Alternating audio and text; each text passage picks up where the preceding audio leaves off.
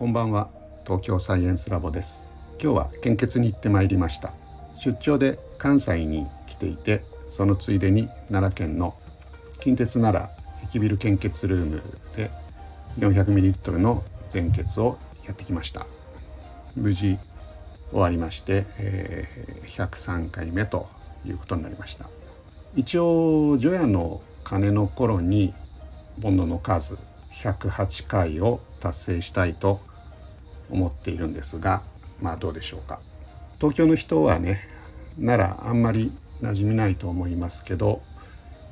駅ビルの最上階6階だったか7階だったか若草山とか眺望が素晴らしい献血のシートも15台ぐらいあったのかな。思ってたより大きな献血ルームでした。看護師さんが結構気さくな方で採血中、まあ、前血なんでねすぐ終わっちゃうんで脇にいてずっと話をしてくれました。でそこの献血ルームでは回数の多い人について木札を作って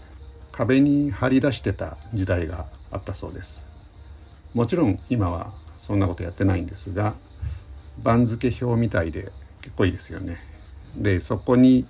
名前を乗りたいからっていうことで頑張って通った人も結構いたみたいです。まあ、今でも名前出したい人っていうのはねいると思うんでそういう人だけでもやりゃいいのになって思ったんですけどやっぱ問題あるんですかね。で多い人であそこのルームでは200とか300とかまあそれぐらいの回数の人が、えー、いらっしゃる。今日はまあまあ混んでいて午前中に行ったんですけど成分献血の受付はすでに終了していて全血のみ受付できるという状態でした。全血まあ僕ら全血で行ったんですけど予約なしで待たずに採血できました。看護師さん曰く普段は結構空いていてでも毎年書き入れ時っていうのがあってそれは焦燥陰点が秋に2週間ほどあるそうなんですが毎回展示物が違うので好きな人はその焦燥陰点の時に献血とセットで全国から駆けつけてくれる、まあ、そういう人って結構いるということで焦燥陰点の期間中は献血ルームがにぎわうということでした。コロナの前は外国人の方もその時期に献血に寄ってくれる人がいたと。